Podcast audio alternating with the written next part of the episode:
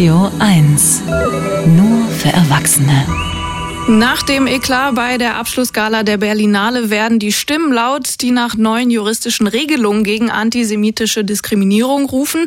Der Berliner Kultursenator Joe Cialo, der hat am Montagabend in den Tagesthemen eine neue Antidiskriminierungsklausel angekündigt, damit, Zitat, diejenigen kein Geld mehr vom Staat bekommen, die antisemitisch sind, aber auch sonst sich diskriminierend verhalten. Wissen, Denken, Meinen.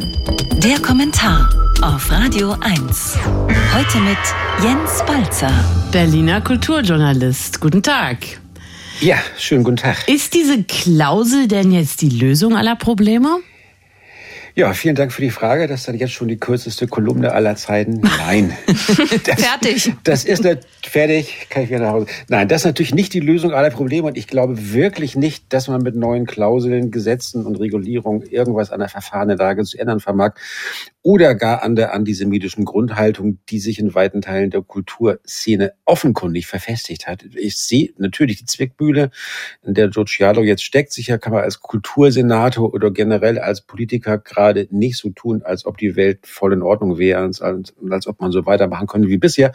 Was man aber eben auch tunlichst vermeiden sollte, das ist der Eindruck, dass man, Ereignis, dass man ein Ereignis wie die Berlinale Gala zum Anlass für Symbolpolitik nimmt. Ne? Also eine Symbolpolitik, die erstmal zu nichts führen soll, als dass man als Politiker hinterher irgendwie gut dasteht, wobei das eben sehr leicht auch zum glatten Gegenteil führen kann, wie wir gerade erst bei Giugiaro gesehen haben, der ist mit dem Vorhaben einer Antidiskriminierungsklausel gerade im letzten Monat erst krachend gescheitert. Das klingt vielleicht gut, so eine Klausel, lässt sich aber eben nicht einfach in ein praktikables Verfahren umsetzen.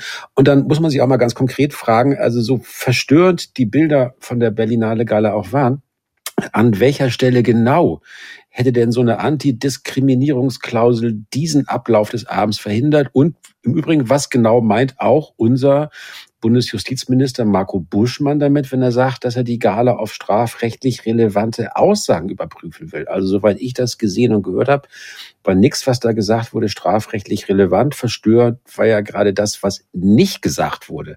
Das nämlich bei den Statements auf der Bühne wieder so aussah und klang, als hätte Israel diesen Krieg vom Zaun gebrochen und nicht etwa die Hamas, deren Massaker am 7. Oktober einmal wieder komplett unerwähnt blieb. Also den tosenden Applaus der Berlinale Gala Festivalbesucher gab es ja für die Nichterwähnung des Massakers und für die Nichterwähnung des faschistischen Charakters der Gruppe, die dieses Massaker verübt hat. Die Leute klatschten vor allem dafür, dass die Juden einmal wieder als alleinige Täter dargestellt wurden und sie es sich also weiter gemütlich einrichten können in ihrer antisemitischen Freund-Feind-Gegenüberstellung. So hat Antisemitismus auch schon immer funktioniert funktioniert. Man kann aber nicht jemanden für was bestrafen, das er nicht gesagt hat oder der dafür klatscht, dass etwas nicht gesagt wurde. Das heißt dann also, der Gesetzgeber ist eigentlich machtlos?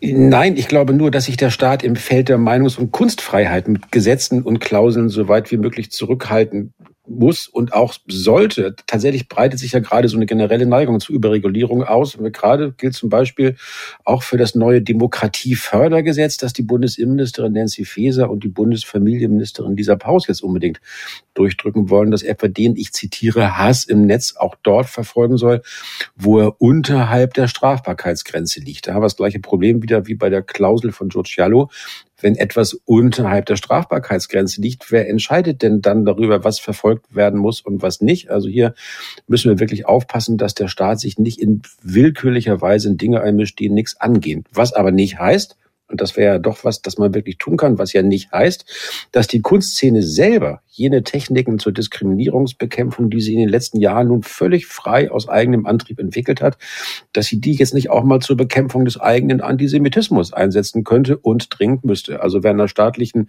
Kulturinstitution tätig ist, der weiß das. Dadurch läuft man heute fast zwangsläufig alle möglichen Arten von Diversity, Inclusion und Antirassismus-Workshops mit Zertifikat am Kursende inklusive. Diese Palette wäre unbedingt verbindlich, um Anti-Antisemitismus-Awareness-Trainings zu ersetzen. Die ersten Institutionen haben, wie ich höre, schon damit begonnen. Das ist nichts, was von heute auf morgen hilft.